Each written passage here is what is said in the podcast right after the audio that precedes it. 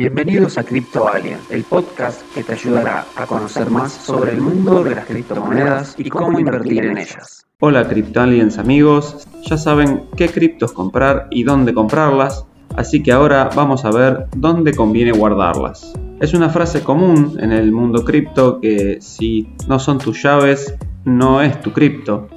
Esto viene porque cuando dejamos nuestras cripto en un exchange, no tenemos el total control de ellas. Digamos que esta empresa cierra, desaparece o el gobierno la da de baja. Todo eso le pasará a las criptomonedas que dejemos ahí. Es por eso que mientras más grande sea tu inversión, tenés que pensar en guardarlas en un lugar seguro. ¿Qué son estas llaves? Son palabras de recuperación que identifican tu billetera y con la que podés tener tus fondos en cualquier dispositivo. Por ejemplo, te roban el celu con tu billetera, podés bajarla nuevamente en tu nuevo teléfono y de con estas palabras vas a recuperar tus cripto.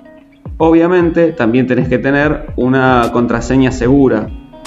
Estas billeteras o wallets en inglés nos permitirán guardar de forma propia nuestras criptos. Es como tener, digamos, la plata en efectivo abajo del colchón. Ningún banco, ninguna institución o gobierno nos podría quitar la plata, pero bueno, tiene sus riesgos. Primero, tengamos en cuenta que existen dos tipos de billetera, las frías y las calientes. Esto se refiere a con o sin conexión a Internet. Obviamente las calientes serán todas aquellas que tengan conexión a Internet y la necesiten para operar y no tengan ningún tipo de seguridad adicional. Para mí una de las mejores es Exodus. Exodus es una billetera que está en el mercado desde el 2015, se actualiza periódicamente y soporta más de 100 criptomonedas y tokens. Además, podés tenerla sincronizada eh, en, tanto en la PC como en un celular, por ejemplo. Desde la aplicación también puedes hacer swap de cripto o ah, podés hacer staking con algunas criptomonedas. También se puede integrar con Trezor, que es una billetera fría, como para darle otra capa de seguridad. Hablando de billeteras frías, como ya les conté, son las que no tienen conexión a Internet. Por lo tanto, son las más seguras. No voy a hablar sobre billeteras de papel porque son un método arcaico, pero si les interesa el tema, se contactan conmigo y les hago otro podcast hablando de esta forma ya que es la más barata y segura de guardar nuestras cripto. Volviendo a las billeteras frías, más tecnológicas, las dos más conocidas son Trezor y Ledger. Ambas son un aparatito que guardan nuestras claves y autorizan los movimientos.